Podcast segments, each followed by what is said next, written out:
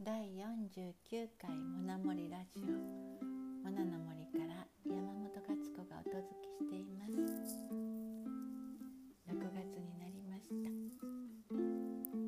少し雨も降っていますが新緑がとても美しいです。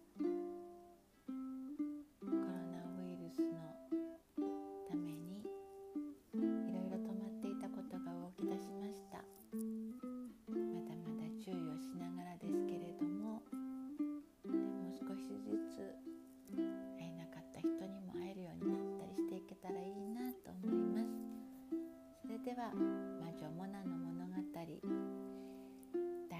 23章つながること。確かに僕は魔女ではない。ひげもじゃの男の人は少しムッとしたようでした。だが空の魔女からしばらく代わりをしてほしいと頼まれているのだから。空の魔女を名乗っても悪いとは言えないはずだ。男の人はまるで威厳を傷つ少し下を向いて口の中でブツブツとつぶやきました。しかしもう一度顔を上げて気を取り直しようこそ行っても戻っても塔へと大阪に言いました。え？モナはこの変わった島の名前をどこかで聞いたように思いました。一体どこで聞いたのかしら。行っても戻っても行っても戻ってもその時モナの頭の中にパッと鏡くんの顔が浮かび上がりました。そうです。その名前を聞いたのは魔女の修行に出る前鏡くんが魔女になるにはどうしたらいいかを調べてくれた時です。鏡くんはインターネットを使って魔女の情報を見つけてくれたのです。魔女になりたい人探してますの情報を送ってくれた島が確か行っても戻っても遠じゃなかったかしら。モナの心が懐かしさでいっぱいになりました。鏡くんは一体どうしてるでしょう。モナのことをどんなに心配してることでしょう。鏡くんのことを考えると私はこんなにたくさんの冒険をして頑張ってるよと早く伝え気持ち伝えたい気持ちが湧き上がってくるのでした。でも鏡くんはそんなことはもう知ってるような気もしました。だってミラーは鏡くんだったかもしれないのですから。ああそうだ。あの時僕はお前さんとの連絡方法を探していたんだ。そろそろお前さんが来てもいい頃だと思ってたんだ。もし来ないと大変なことになるからどうにかお前さんにこの島に来てもらおうと思っていた。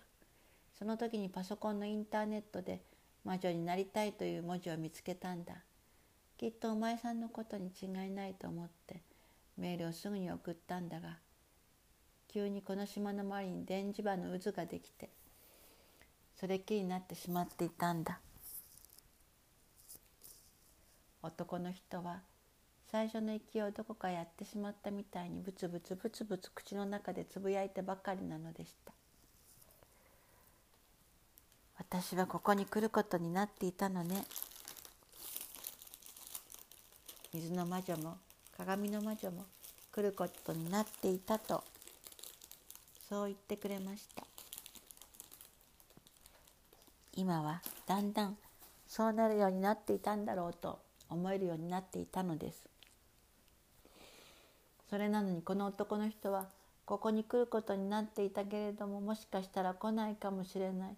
来ないと大変だと思っていたとも言いましたそのことの方がモナにはかえって不思議に感じるのでしたギルも同じことを思ったみたいでしたやっぱり君魔女でも魔法使いでもないんだよどの魔女も僕たちが来ると言ったら絶対にそうなんだと信じていたのに君は違うんだものこの国の世界の人じゃないんだろ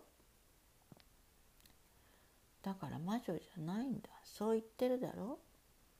男の人はまた自信なさげに小さい声を出したのでモナたちはなんだかとても申し訳のない気持ちになりました。空の魔女が言ったんだ。あなたはパソコンにたくさんの人とつながってるって。そうそう。君たち空から降りてくる時大きなアンテナを見ただろう。あれを使うとどんなに遠くからでもインターネットにつながることができるんだ。あれは石でできている自然の造形なんだけどあれを見つけた時僕はここはネットにぴったりだと思ったんだ。横道にそれてしまった。それで空の魔女はこう言った。水の魔女は水で鏡の魔女は鏡で。そして私は空でつながっているけどあなたはパソコンでつながってる。それってもう魔法みたいね。一つ一つの家のパソコンがみんなつながっている。なんて不思議なことなのかしら。人間はもういくつもの魔法を持ってるのね。だけどね忘れないで。つながってるのはそれだけじゃないのって。おかしな話だよな。パソコンはつながらずにいる時だってちゃんと機能を持っていてワープロだの計算だのしてるけどネットにつなげると何億倍もの力を授かってまるで違ったものに変わるんだ。人間の気持ちだってそうだよな。つながってこその気持ちなんだよ。そこまで言ってひげもじゃの男の人はおしゃべりするのを急にやめてしまいました。おっとしゃべりすぎたようだ。こんなふうにしゃべってる場合じゃないんだ。君は早く空の魔女を助けに行ってもらわないといけないんだ。待って。空の魔女がつながってるのはそれだけじゃないって言ったのはどういうことなの？空の魔女を助けに行くってなぜ？空の魔女はどうしたの？モナの前には大きな冒険がまた待っているようでした。今日の話はこれでおしまいです。もううんと昔に書いたお話だけどネットでつながってるのは本当に不思議でこのコロナの時にも本当にたくさんの人と今一緒に生きてるということを感じさせてくれたのもネットのおかげだったなと思います本当に人間もまた魔法を持っていますねそれではまたね。